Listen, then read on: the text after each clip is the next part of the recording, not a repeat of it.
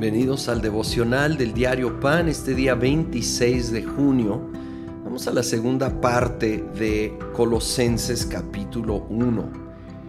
Todo el libro y particularmente el capítulo 1 está resaltando la grandeza, majestad de nuestro Dios. En el versículo 15 dice, Él, hablando de Jesucristo, es la imagen del Dios invisible el primogénito de toda creación, porque por medio de él fueron creadas todas las cosas en el cielo y en la tierra, visibles e invisibles, sean tronos, poderes, principados o autoridades. Todo ha sido creado por medio de él y para él. Él, Jesús, es anterior a todas las cosas que por medio de él forman un todo coherente. Él es la cabeza del cuerpo, que es la iglesia. Él es el principio, el primogénito de la resurrección, para ser en todo el primero, porque a Dios le agradó habitar en él con toda su plenitud y por medio de él reconciliar consigo todas las cosas, tanto las que están en la tierra como las que están en el cielo, haciendo la paz mediante la sangre que derramó en la cruz. Cristo Jesús o nunca perdamos de vista que Él es Dios, es la imagen del Dios invisible. Él es co-creador de todas las cosas y fueron creados por medio de Él y para Él, para sus propósitos, para su honra, para su gloria. Me encanta que Él es la cabeza del cuerpo, la iglesia. Nunca menospreciemos la iglesia con todas sus fallas y errores. Es el cuerpo de Cristo Jesús y Jesucristo en toda su grandeza y gloria es la cabeza. Entonces debemos de amar a la iglesia.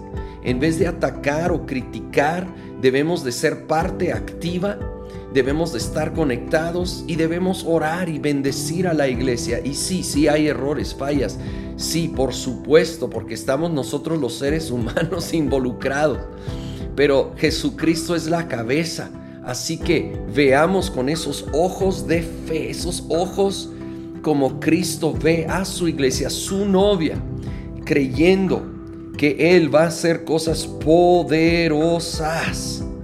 poderosas porque Él es la cabeza del, de ese cuerpo que es su iglesia. Y hay que adorar a Jesucristo. Hay que reconocer su divinidad y su gloria y su majestad. Nunca, nunca perderlo de vista, nunca minimizar. El hecho de que Él se humilló y se hizo ser humano no le resta majestad para mí solo lo aumenta, me impresiona aún más su humildad, su amor por nosotros para tomar ese paso de la encarnación. Pero Él sigue siendo el Dios soberano sobre todo. El capítulo 1 termina aquí en el versículo 29 diciendo, con este fin trabajo y lucho, fortalecido por el poder de Cristo que obra en mí, fortalecido por el poder de Cristo que obra en mí, dice el apóstol Pablo, y cada uno de nosotros debemos de decirlo igual. ¿Y saben qué? Es crucial ver la grandeza de Jesucristo, contemplar su belleza, su majestad, su poder, para entonces confiar más plenamente en su gran poder más que lo contemplamos, más que lo adoramos, más vamos a ser fortalecidos con ese poder que opera en cada uno que ponemos nuestra fe en Cristo Jesús. Señor, te glorificamos. Señor Jesús, te reconocemos como el Dios, Dios poderoso, la imagen del Dios invisible, co-creador de todo el universo.